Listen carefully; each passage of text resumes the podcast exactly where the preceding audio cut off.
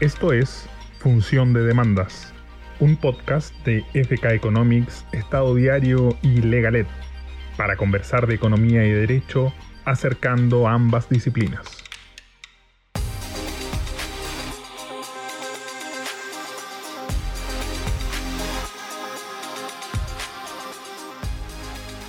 Hola, ¿cómo están? Soy Jorge Fantuzzi. Esto es Función de Demandas, el podcast que hacemos FK Economics y Estado Diario eh, para acercar las puntas de, de, la economía y el derecho.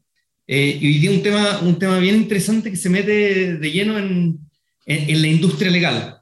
Para eso nos, nos, acompaña José María de la Jara, que es cofundador de OTS Legal.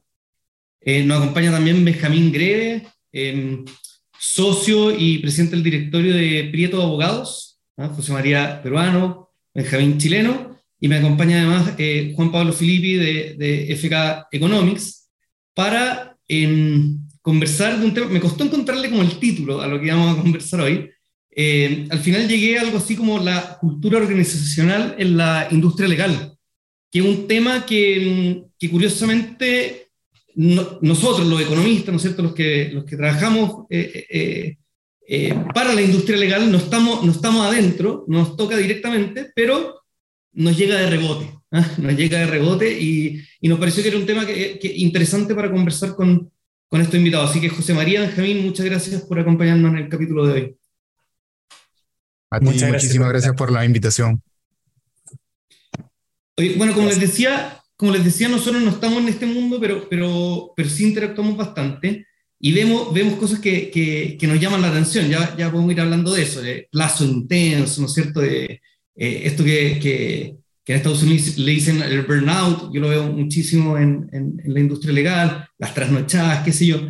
Eh, entonces, les quiero preguntar, para partir en, este, en esto de la cultura organizacional, preguntándoles como por el capital humano, diríamos los economistas. ¿ah? Eh, Benjamín, a ti, a ti te toca, tu, tu área de especialidad tiene bastante de economía, ¿ah? que es un tema que, que, que, interesante es lo que te voy a preguntar, que, ¿qué buscan en, en la gente que entra a, a trabajar, por ejemplo, en, en, en Prieto contigo, ¿qué, ¿qué, buscan en términos como de, de formación, de habilidades?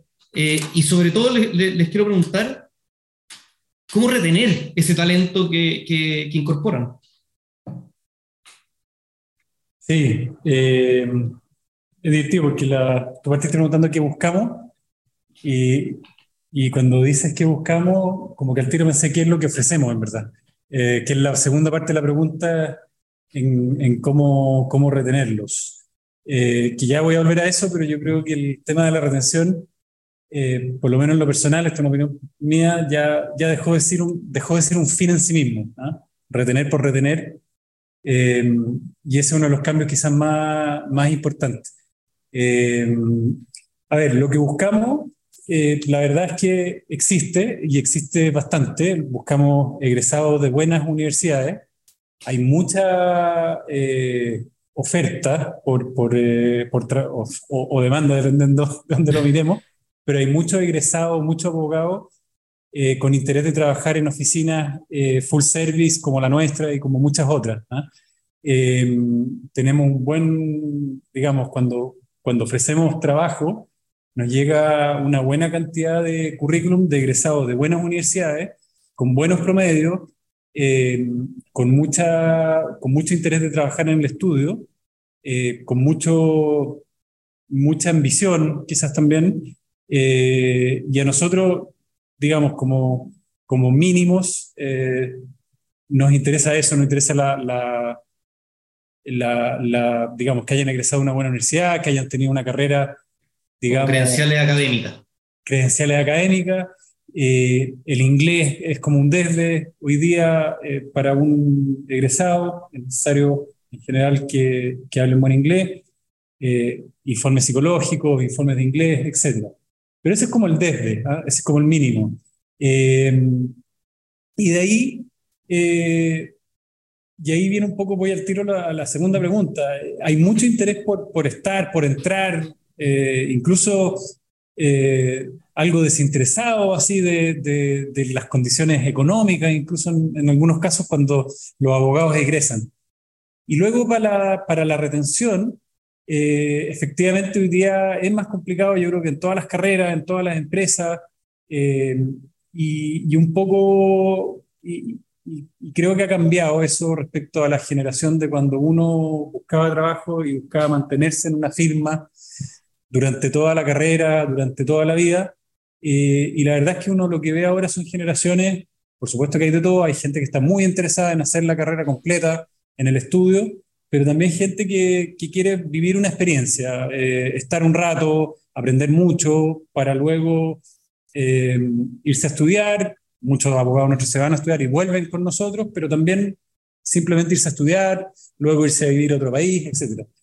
Y ahí es donde yo creo que nosotros tenemos que cambiar un poco el, foco y no buscar esta retención en sí misma o, o, como fin último. Eh, me parece que tenemos que ofrecer y es una de las, de las cuatro o de los tres vértices de, de nuestra gestión, es tener a nuestro talento eh, en un lugar en que se realicen profesional y personalmente y darles todo para eso.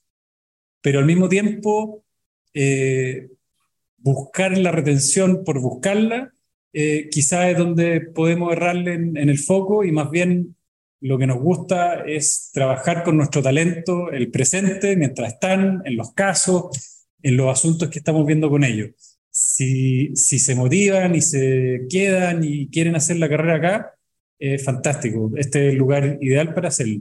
Y si no, el mundo es chico, probablemente eh, esos mismos personas van a estar el día de mañana como contrapartes, como fiscales o como abogados internos de un cliente, como clientes nuestros. Entonces tratamos de, de mirar esa, esa mirada de súper largo plazo y, y, no pensar tanto en una retención por retener.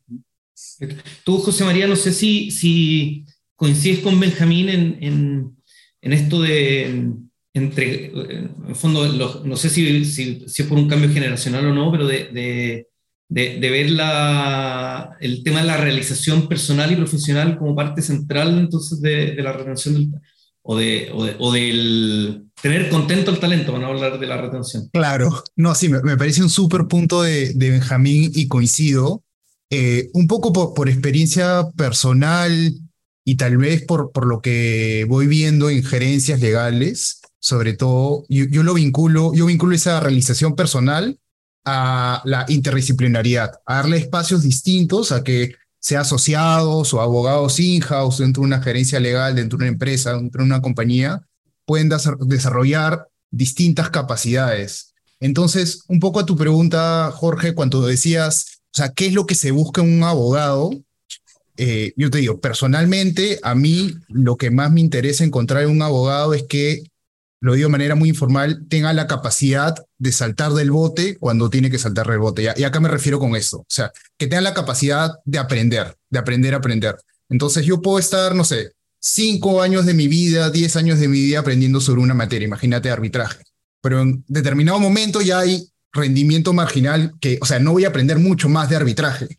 Entonces, en ese momento de mi vida, convendría que yo ya salte a otra especialidad. No yo algo totalmente loco, totalmente distinto, comenzar a ver, no sé, derecho tributario, pero de repente sí, no sé, arbitraje de construcción o arbitraje más especializado de energía o comenzar a ver temas de psicología, de economía. Entonces, creo que eso es una em, habilidad muy importante que cada vez es más, más eh, vital en, en, los abogados hoy en día, tanto en firma como en gerencias legales. Esa capacidad de saltar del bote cuando se necesita. Y a lo que te lleva eso es a que finalmente tienes abogados, que eso es lo más rico creo, que hablan distintos lenguajes. Ya no solamente un lenguaje legal, sino también tienen la capacidad de hablar con un ingeniero, que todos sabemos que, que, es difícil hablar con un ingeniero, con un economista seguramente es más fácil. Mucho más eh, fácil. Mucho más fácil pero digamos, ya se deja de ser solamente un abogado y tienes además modelos mentales distintos para explicar las cosas. Y no explicarlo solo desde el ángulo legal, sino puedes explicarlos con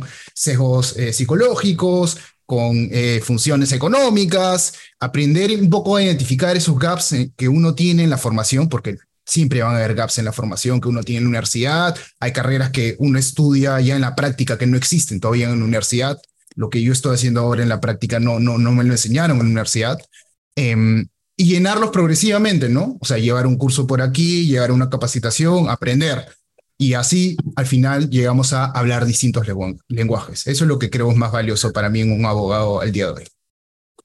Oye, Benjamín, yo no sé si dentro de esta ecuación de la, de la realización personal y profesional que, que mencionabas, eh, tú coincides con José María en esto de la, tal vez como formación en otros temas. Yo, yo tenía ganas de preguntarles por... Yo, yo sé de hecho que ustedes hacen algunos, hacen unos encuentros, creo un día a la semana que lo tienen como marcado ahí fijo, pero, pero ¿cómo, cómo se preocupan de la formación de, de los abogados que entran a trabajar con ustedes? Estoy pensando sobre todo los más jóvenes. Y estoy pensando, y aquí, perdón el, el sesgo, pero estoy pensando, por ejemplo, en los temas económicos. Porque, porque de nuevo, yo sé, Javier, que tú trabajas, por ejemplo, en libre competencia, es un, área en que los abogados tienen que manejar algo de economía, ¿no es cierto? Entonces, ¿cómo, cómo van facilitando usted esa formación y si, y si, y si es parte, como te decía, de la, de la ecuación en, esta, en este proceso de realización personal y profesional? Perdón, ¿puedo, puedo agregar una cosa a la, a, la pregunta? Me, tengo la curiosidad, tanto de lo que contaba José como lo que decía Benjamín, digamos, de, porque entiendo que hay cierto consenso por parte de los estudios o de, la, o de las generaciones, digamos, mayores que están a cargo de la, de la contratación e información de, de, de, los nuevos integrantes, digamos, pero decía José María, lo que yo hago hoy día no me lo enseñan en la universidad. Cuando uno no se lo enseña en la universidad y está saliendo de la universidad, bueno, sus expectativas son hacer algo, digamos, en relación a lo que estudió. Ah. Entonces, cómo, cómo evaluar, cómo generar esa, cómo despertar esa inquietud, digamos, esa curiosidad en estos nuevos abogados donde lo que uno necesita es que se vayan complementando interdisciplinariamente, digamos, eh, pero al mismo tiempo ellos no vienen seteados desde la universidad para ese proceso. Son un poco la, la, pregunta que creo que va un poquito en, en línea con lo que hemos conversado. Sí, nosotros a ver, yo creo que lo que les voy a contar va a servir como de base para muchas preguntas para adelante, pero básicamente como organización hace, hace tres años, 2019, decidimos, decidimos eh, porque veíamos, digamos, veíamos todo este desafío que implicaba esta generación de abogados, de, de egresados, de nuevos abogados, y no tan nuevos, ¿eh? porque eh, cuando se habla de los millennials, ya una generación que ya está dirigiendo empresas y que, que está bastante más avanzada. Y ya, bueno, lo, lo que viene después también es, es, bastante desafiante. Pero tomamos la decisión de, de digamos, de mirarnos, de, de, hablar un poco de nosotros. Esta es una oficina, la nuestra, bien tradicional, eh, que tiene 45 años, eh, muy, digamos, eh, desde sus fundadores, muy muy avanzada, pero al mismo tiempo con mucha reputación, mucho prestigio, mucha tradición. Y, y, el giro quizás que dimos hace 19 años era como de encontrar esta combinación, de mantener esa tradición, esa buena reputación, pero al mismo tiempo generar eh, mecanismos más horizontales con nuestros abogados más jóvenes. Y que las soluciones y todas estas problemáticas saliera de ello. Contratamos una consultora eh, que, que básicamente nos ayudó a generar mesas, mesas eh, integradas por todos los estamentos, administración, asociados, socios, para hablar un poco de, y más que un poco, fueron varios meses de, de nosotros mismos, ¿eh? y de cómo veíamos la misión, la visión, los valores. Y en eso, el ombligo. Así es, nos miramos el ombligo un rato. ¿eh? Y también, bueno, esta misma consultora salió también a, a, reunirse con clientes nuestros, con la competencia nuestra, a, a captar información del mercado, etcétera, en, en, mira que pudiéramos ocupar esa información para planificar nuestros próximos años. Y en ese trabajo, eh, los asociados, digamos, eh, y los abogados son fundamentales, obviamente, y en una de estas mesas nosotros creamos 37 iniciativas, ¿ya? de las cuales hicimos finalmente 32, eh, y todo con el mismo mecanismo de mesas de, de trabajo eh, para discutir los temas y encontrar cosas. Y hay una mesa, eh, o más de una mesa, dedicada al tema de la formación y de la capacitación. Eh, y digo más de una porque una era eh, básicamente eh, preocupada de las iniciativas que generaba el estudio para formar, para capacitar. Nosotros todos los jueves, como decía Jorge, eh, generamos una instancia a la hora de almuerzo o, o cerca de la hora de almuerzo de formación, donde se expone cada jueves un tema distinto. A veces son temas legales, a veces son temas económicos, Eh, yo creo que Jorge y o Juan Pablo han estado esos jueves. Eh, a veces invitamos gente de afuera, a veces gente de adentro. A veces hemos hablado de astronomía. Alguna vez invitamos a, a, Mario Amuy a hablar del, del, eclipse, Premio Nacional de Ciencia. En general tratamos de generar esa formación no solamente del, del área legal. Luego eh, tenemos un, un, fondo de capacitación eh, al que se puede optar, digamos, para hacer diplomados, posgrados, etcétera, eh, con un comité de formación que es bastante importante en nuestra oficina. El comité de formación es, como de, los comités más importantes que está integrado por socios eh, y asociados. Eh, y finalmente, el tema de, lo, de la formación ya más académica, formal, es parte esencial del plan de carrera de un asociado en Prieto. El plan de carrera fue también producto de este proyecto, que no les dije el nombre, se llama el proyecto Darwin. Eh, el proyecto Darwin se generó también el plan de carrera, lo generaron eh, asociados y socios, eh, es conocido por todos los asociados y parte fundamental del plan de carrera es tener educación formal después de la universidad. O sea, tener, si tú quieres ser asociado senior, o después si quieres ser director de área, o después si quieres ser socio, es parte del plan tener esto esto, esta formación. Y a mí... Es formación formal, ¿no es cierto? O sea... Formal, sí, formal. Eh, y a mí efectivamente encuentro muy, muy entretenido para los abogados salir de la formación estrictamente legal. Eh, y obviamente el equipo de libre competencia, el equipo de insolvencia, los equipos tributarios, etcétera, que son más afines con otra área, se le, se les fomenta que, que, puedan estudiar otras cosas distintas de las estrictamente legales, que abran un poco el, el naipe. Estadística. Sí. Estadística. Ah, yo, yo, lo quería vincular a, al punto anterior, eh, porque, o sea, esto tiene que ver mucho con, con, retención y creo que el ejemplo que ha dado Benjamín, o sea, va perfecto para explicar el, el concepto que quería presentarles, que, que, a mí me ayuda mucho, que es pensar en, en la cultura como, como un producto la cultura de una organización que al final es lo que en muchas oportunidades hace que las personas se queden dentro de la organización, sea una gerencia, una empresa, una firma de abogados. Entonces, si pensamos en la cultura como un producto, eh, imagínense un celular.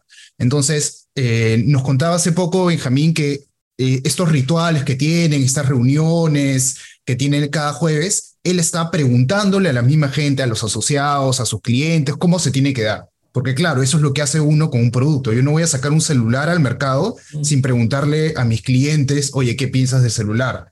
Los clientes de la cultura son las personas que forman parte de la organización, los stakeholders de la organización. Entonces, eh, hay que preguntarles, hay que pedirles feedback. Eh, la cultura además se puede medir.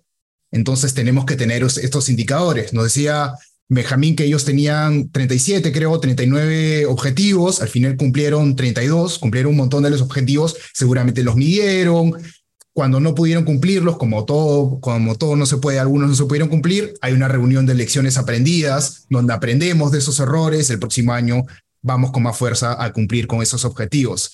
Y, y algo bien importante y que es súper, y usted teniendo errores de, eh, dolores de cabeza con eso, es que cómo uno puede transmitir la cultura a, a los que son más jóvenes, a las personas que, entra, que entran después de uno.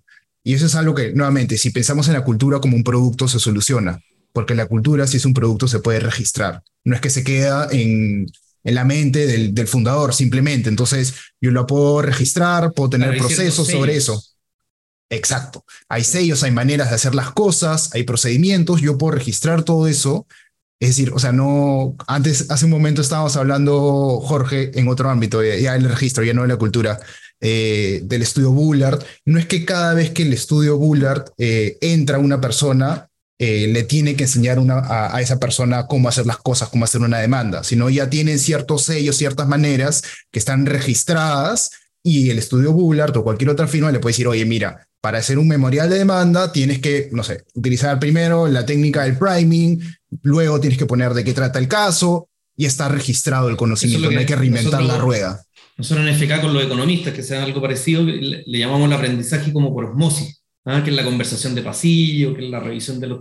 Hay una forma de hacer las cosas que, que, se, va, que se va pasando. Totalmente. Oye, José María, te quería preguntar por algo, quería, quería insistir un poco contigo de algo que, que, que dijo Benjamín, que creo que, que, es bien importante, que es el, el, el plan de carrera. ¿ah?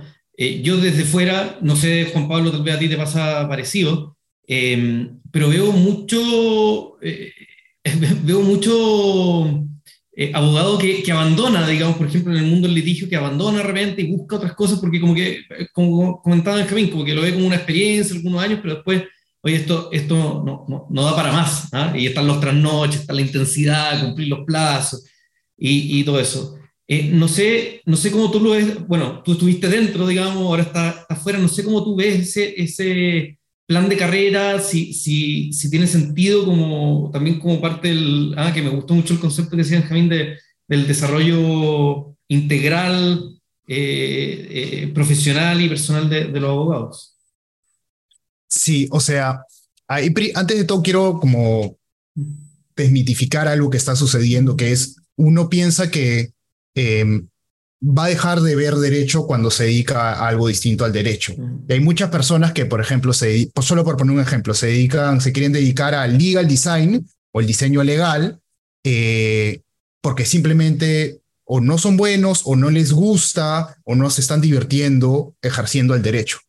Pero si, si, si uno toma, hace un pivot hacia cualquier otra variable del derecho, sea, legal project management, legal operations, legal design, todo lo que está ahí junto a innovación, tecnología y, ese, y diseño, eh, y derecho, perdón, indudablemente tienes que seguir ejerciendo derecho. O sea, uno no hace ese pivot para dejar de ejercer derecho, es para ejercerlo de una manera distinta, para atender de una manera distinta a los stakeholders del mercado legal, sea una agencia legal, una firma de abogados. Por ejemplo, si te dedicas a hacer marketing legal, seguramente los, estudios de abogados, las firmas serán tus, tus clientes. Entonces, eso primero lo quería aclarar porque es algo que, que siento muchas veces se transmite ese mensaje ¿no? a los estudiantes. Oye, si en verdad estás estudiando, estás en último ciclo y no te gusta tanto el derecho, no te preocupes, luego puedes hacer el pivot hacia otra cosa. No, no va tanto de eso. O sea, lo primero yo diría para hacer ese pivote es ser bueno en el trabajo. O sea, uno no va a, ser, no va a poder hacer legal operations si no sabe leer un contrato, si no sabe leer un contrato, no, luego no va a saber estandarizar ese contrato, luego no va a poder saber mapear los procesos de, ese contrato, menos aún construir o diseñar un producto tecnológico que tenga que ver con, con contratos. O sea, el lenguaje legal es la base de eso. Entonces, eh, eso tiene que ver con, con, la pregunta que me hacía Jorge, como el camino que uno tiene que seguir. Sí, la base de todas maneras es el lenguaje legal. Yo sí creo que dentro de la currícula sí se podrían definitivamente insertar otras materias abiertas que un poco le enseñen otros lenguajes a, los estudiantes y se está dando de cierta manera en las facultades. O sea, ya hay cursos de psicología al menos general, cursos de economía al menos general y algunos ya que hacen un esfuerzo mayor, de repente tienen una malla que se los permita, una malla curricular y ya lo aterrizan, ¿no? De análisis económico. Yo pensaba, José María, del plan de carrera como una vez que ya se entra en una oficina de abogado, no sé, pues, y pensar estoy pensando sobre todo a los abogados ya senior que de repente están diciendo, oye, ¿qué hago? ¿Me mantengo, me mantengo en, esta oficina? ¿Armo mi propia oficina porque tal vez no quiero o no tengo el espacio para seguir creciendo en esta? ¿O ya definitivamente dejo, no sé, el litigio, ¿ah? esta intensidad, estoy, estoy fundido, diríamos en, chileno, no sé si en... Eh, sí, sí, sí. Eh, estoy fundido, no quiero seguir en esto, entonces eh, mi, mi, mi, duda es si, si un proceso como eficiente, podríamos decirlo, dentro de las oficinas de abogados, en tu opinión, la manera en que le dan el espacio a los abogados más jóvenes para crecer? depende mucho de, de, cada firma, ¿no? No, no quiero poner a todas en, en, una misma bolsa. O sea, hay unas que definitivamente sí tienen un, un modelo de, como tú decías, Jorge, de, de, fundir, ¿no? De van pasando asociados y asociados y el modelo es trabajan, trabajan, trabajan y en un momento se hartan porque es mucho trabajo, se han llevado muchísimo aprendizaje seguramente, pero luego eh, se van de la firma y ponen su propia firma. Entonces siempre, siempre hay una brecha generacional bastante grande entre socios y el asociado senior, ¿no? Entonces depende, dependerá mucho de cada firma. Em, lo que yo sí te puedo decir es que si uno siente que la firma en la que está no, no le da valor y que está dando más de lo que realmente recibe, entonces hay muchísimas otras opciones en el mercado, no solamente firmas, sino si yo un poco pudiera ir hacia atrás, lo que hubiera hecho es invertir más tiempo en conocer a clientes, en y me refiero a gerencias legales, trabajar en una gerencia legal. Hay muchísimas oportunidades, entonces no, creo que tengamos que tampoco deprimirnos porque estamos en una mala firma y que no me está dando todo lo que, lo que puedo obtener, no. Hay maneras de, como decía antes, de saltar el bote y irme a otro lado. No sé, Benjamín, si ustedes cuando, cuando se miraron el ombligo, como decíamos, bueno, ya, ya contaste que, que, tuvieron este diseño de carrera, pero si, si tuvieron una reflexión como de cambios que era importante hacer, digamos, para, para, para ir mejorando en este sentido. Tal vez, no sé si tienen algún ejemplo. Sí, yo creo que de partida el solo hecho de hacer el ejercicio de sentarse en estas mesas, que a todo esto de las 37 iniciativas, habían 15 que eran absolutamente menores, por así decirlo, por, ponerle, por decirle algo, o sea, eh, desde la forma en que se hacen las cartas de, de reembolso de gastos hasta el plan de carrera, digamos, era todo el, el, abanico de la iniciativa, pero el solo hecho ya de, de involucrar eh, a todo el mundo en, en, el proceso de toma de decisiones eh, ya era algo como, como atractivo para, para nuestros asociados.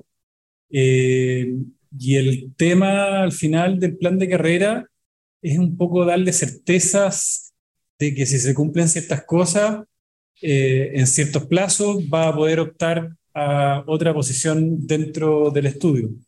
Y nosotros, sin duda, el, cambio más importante que hicimos, que para serte, para serte súper honesto, no fue producto del proyecto Darwin ni era ninguna iniciativa, sino que también eh, fue algo de suerte y de, y de, buenas decisiones, es precisamente el cambio de oficinas que hicimos hace como tres meses. Nos cambiamos eh, a este piso en el CD Galería, que es el último piso, eh, de un edificio muy entretenido.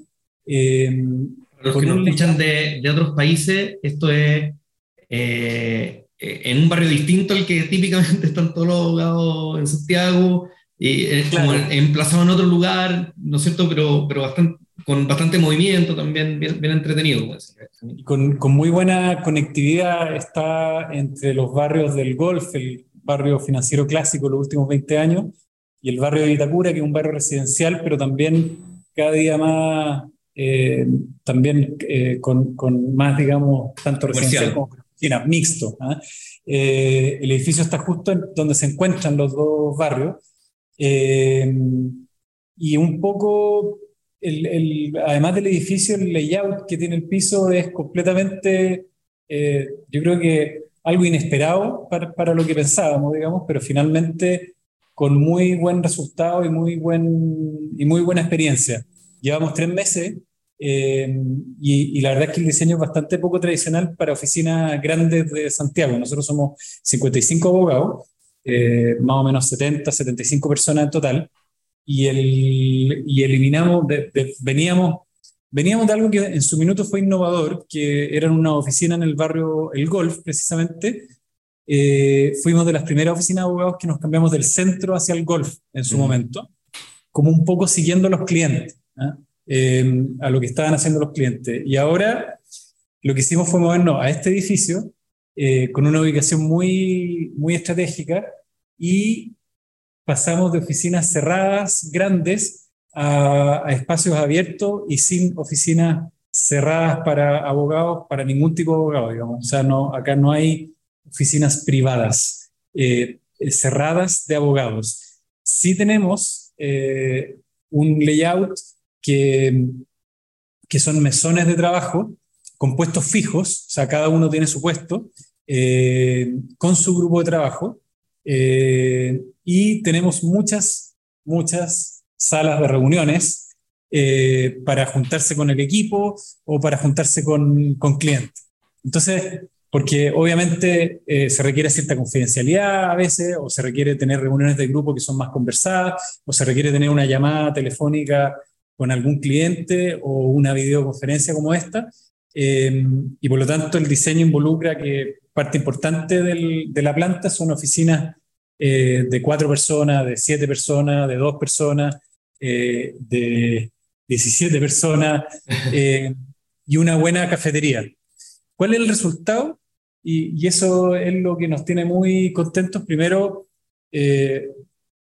contra todo quizás pronóstico, presagio de, de muchos, la productividad no ha bajado, ha subido, lo que puede tener muchos factores, pero por lo menos este no ha sido un factor eh, determinante en bajar eh, la productividad o la cantidad de trabajo que hacemos. Eh, así que ahí tenemos un, buen resultado. El ambiente es increíble, sobre todo para los abogados más jóvenes, que están al lado de los socios y, de los directores de área. Tenemos una buena cafetería, muy entretenida, y de alguna forma se marcan los espacios en, los espacios comunes se trabaja y hay mucha concentración. Uno cuando entra a ese piso, somos abogados al final, entonces están todos muy concentrados con su escrito, con su correo, etc. Y en la cafetería donde uno se va, se va a relajar un poco más. Y, y mucha, mucho dinamismo en favor del cliente en el trabajo. O sea, ya no hay que ir a tocarle la puerta a alguien eh, para ver si está ocupado o no. Eh, en la información fluye mucho más, eh, más directamente. Tenemos pensado además en este esquema, eh, el único movimiento, digamos, periódico, cada seis meses probablemente, va a ser mover las mesas con los grupos completos, ir moviéndolas para que se vayan rotando los, no sé, pues las áreas de práctica, para que no estén las mismas áreas de práctica junto a las otras y se puedan generar interacciones de trabajo entre todos. algo de escepticismo había, somos abogados, eh, eh, tenemos que trabajar, como que a veces los abogados se sobrevaloran su, eh, su trabajo y, creen que tienen que estar en, un, en un lugar completamente cerrado porque necesitan concentrarse, porque deciden cosas muy importantes, pero la verdad es que se puede estar igual de concentrado y mucho mejor comunicado en estos espacios y Eso me, lo dijo, me lo dijo una vez un abogado literalmente. Yo le dije, nosotros trabajamos con mesona abierta. Dijo, sí, es que nosotros somos abogados, necesitamos concentrarnos en el escrito. Yo, bueno, y, como si yo no me tuviera que concentrar en mi informe. No, pero es que nos fijamos en cada línea. Bueno, nosotros también. Como... También, exactamente, quizás mucho más. El primer comentario que, que uno recibe, bueno, que recibimos cuando planteamos la idea y, y, que recibe uno de los socios de las oficinas de abogados de la competencia. Dice, no, lo que pasa es que yo necesito concentrarme todos necesitamos concentrarme y de verdad estos espacios se generan esos espacios de, de concentración. Y cuando se requiere mucha confidencialidad o mucha concentración en un tema o, se necesita discutir, están estas salas que la verdad eh, con un sistema de reserva bastante automatizado. Esto vino acompañado de un cambio tecnológico, eh, porque nos dimos cuenta que en esta movilidad, ¿no es cierto?, se necesitan, se necesitan unos buenos computadores portátiles pero como somos abogados y trabajamos en escrito, necesitamos unas buenas pantallas grandes también en los puestos fijos eh, y con mucha movilidad. O sea, tú agarras tu, tu, laptop, te lo llevas a otra sala, todas las salas tienen eh, su equipo de video importante, grande, qué sé yo. Entonces, eh, también vino acompañado de un, cambio tecnológico de hardware y de software. Necesitábamos plataformas más dinámicas y se pudieran mover más dentro del, del, ambiente remoto que uno tiene. Con esto termino. Eh, esto nos mejoró mucho la presencia, o sea, más que mejorar, nos mantuvo un buen nivel de presencialidad. Eh, eh, versus remoto, versus teletrabajo. O sea, se hizo una oficina muy entretenida. en una ciudad como Santiago, esto para la audiencia internacional, en que las distancias no son tan largas, sobre todo en el estamento de los abogados. Normalmente los, los profesionales los abogados acá, no hay ninguno que esté a más de media hora de su casa eh, y la mayoría está mucho menos que eso. Entonces eso facilita mucho que, que existiendo un lugar entretenido, existiendo un lugar en que te puedes formar, existiendo un lugar en que, en que puedes interactuar con todas las áreas, qué sé yo, la gente venga sin tener que, que, hacer nada extraordinario más que eso, digamos, más que tener este lugar y, y al final la presencialidad se ha mantenido súper bien. Oye, José María, yo, yo, te quería preguntar algo que está y, con esto quiero ir, cerrando, quiero, ojalá eh, que, preguntárselo a los dos, pero partamos con José María, algo muy relacionado que es, em, ¿cómo ves tú las, la, las posibilidades de innovar en la industria legal? De innovar, estoy pensando sobre todo en, en oficinas de abogados, ¿no es cierto? Pero de hacer cosas distintas o de pensar, o, o, de pensar cosas distintas, de, de hacerlas de manera, no sé, estoy pensando incluso desde cambios como, podríamos llamar culturales, como desde cobrar por hora a la suma alzada y todos los incentivos que, que sabemos que se dan. eh, lo que está comentando Benjamín es un ejemplo perfecto. O sea, decir, oye, sentémonos distintos, organicemos la oficina de una manera distinta para que se den otras interacciones. Yo no sé cómo ves tú en general en tu visión como panorámica de, de, de las oficinas de abogados, eh, de los estudios de abogados, eh, ese espacio para innovar, para hacer cosas distintas. Yo Sí, no, buenísimo. complementar la- Perdón, Sí, José María, que quiero complementar la pregunta, aprovechando un poco tu, tu experiencia, digamos, con el mundo de las gerencias legales. Que es, eh, esto es un, es un problema, el- el- un problema, yo parto de la base de que es un problema, digamos, el, que no necesariamente lo es así, el, el tema, el tema de la innovación. Tiene que ver con la formación de los abogados y, lo- y- y la tradición que se viene, digamos, acumulando de años de firmas como, como, como la que, a la que pertenece Benjamín, o, tiene que ver, o tiene que ver propiamente con los estudios. O sea, ¿hay diferencia en términos de la innovación y la forma de hacer las cosas en las gerencias legales versus los estudios de abogados? ¿Existe esa diferencia o, son los abogados, digamos, los que tienen que abrir su, sus mentes, digamos, hacia la innovación en términos de, del management y la gestión de sus labores? Bu- Buenísimo. A ver, de repente comienzo por, por esa pregunta, Juan Pablo. Eh, hay un estudio que de hecho compara a gente de abogados, de firmas de abogados o de firmas con abogados de empresa. Eh, y los resultados que te da ese estudio, que luego en el, en el vínculo seguramente podemos eh, poner el, eh, qué estudio es, es que los abogados de gerencia sí suelen ser un poco más innovadores. ¿Ya? Pero quiero hacer un caveat a todo esto. O sea, ¿por qué los abogados somos así? No es una cosa que seamos mala gente, no es una cosa que seamos cerrados, sino tiene que No ver con todo un proceso de, claro, no todos, con todo un proceso de educación. O sea, la, la profesión, lo que nos enseñan en el- la facultad de Derecho es justamente a identificar riesgos. Entonces, eso ya va cerrando primero la manera en la que pensamos frente al mundo y segundo, quiénes finalmente eligen ser abogados. O sea, seguramente les ha pasado, no sé si ustedes tienen hijos, pero ven un chiquito de 5 o 6 años que está argumentando mucho y le dices, ah, tú vas a ser abogado de grande. Entonces, digamos, al dos. final, ya, seguramente, no sé si alguno, si alguno va a ser abogado, pero este, Son Digamos- todos abogados ahora los niños. Claro. digamos, cuando em, al final es una cuestión de que más personas de ese perfil eligen ser abogados y además de las personas que llegan a las facultades les enseñan ciertas condiciones, ciertas maneras de ver el mundo. Algunos de repente no- cuadrarán con esas maneras de ver el mundo y se retiran o luego comienzan a ver el mundo de manera distinta. Entonces, digamos, haciendo ese caveat, sí hay diferencias eh, entre eh, gerencias legales y firmas de abogados, seguramente porque las gerencias legales están mucho más cerca del negocio. Tienen que lidiar día a día con los requerimientos de operaciones, de compras que tienen un apetito al riesgo totalmente distinto, entonces están más forzados a cambiar mucho más rápido. Em, respondiendo a la pregunta de, de Jorge, eh, hay un montón de oportunidades para, para innovar en el derecho. Una que me parece ahora que súper relevante y, es de lo que hablaba Benjamín hace un momento es, o sea, ¿qué pasó cuando todos tuvimos que pasar por un momento a- al trabajo remoto, ¿no?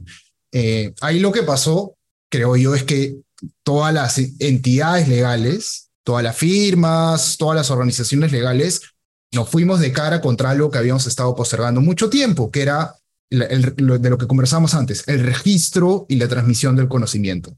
Durante mucho tiempo, los abogados que no estamos, eh, digamos, acostumbrados a registrar, a tener procesos para todo, estábamos confiando simplemente en la casualidad para transmitir el conocimiento. Yo me, yo me encontraba con Jorge eh, tomando un café en el pasadizo y le decía, oye, pucha, justamente estoy con un arbitraje que está de árbitro Roque Caivano. Oye, ¿qué tipo de argumentos le gusta a Roque Caivano? Eh, ¿Ve el contrato de manera literal o de manera más comercial?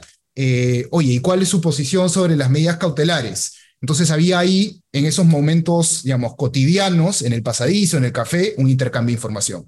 En la virtualidad, eso lo perdimos totalmente, porque era todo un rollo formal para nosotros tocar, digamos, escribirle en el chat a una persona, oye, ¿estás con tiempo para conversar? Y luego hacerle una pregunta todo, tan Todo agendado de manera así estructurada, a mí todavía me pasa.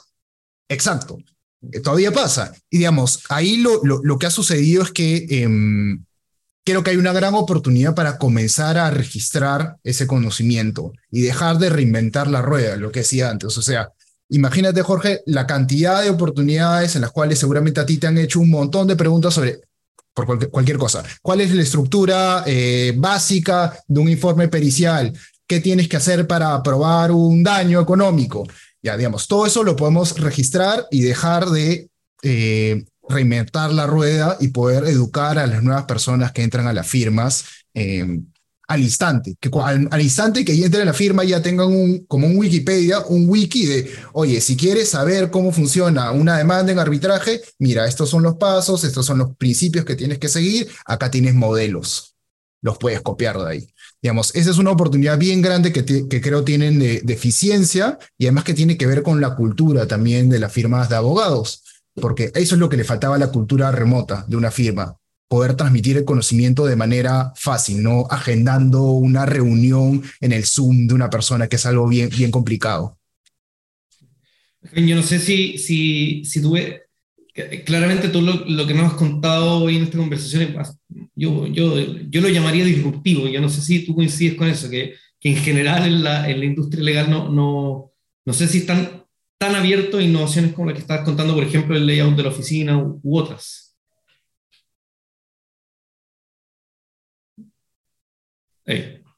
Sí, son, los abogados son escépticos por definición. Eh, esta es una frase que escuchamos mucho.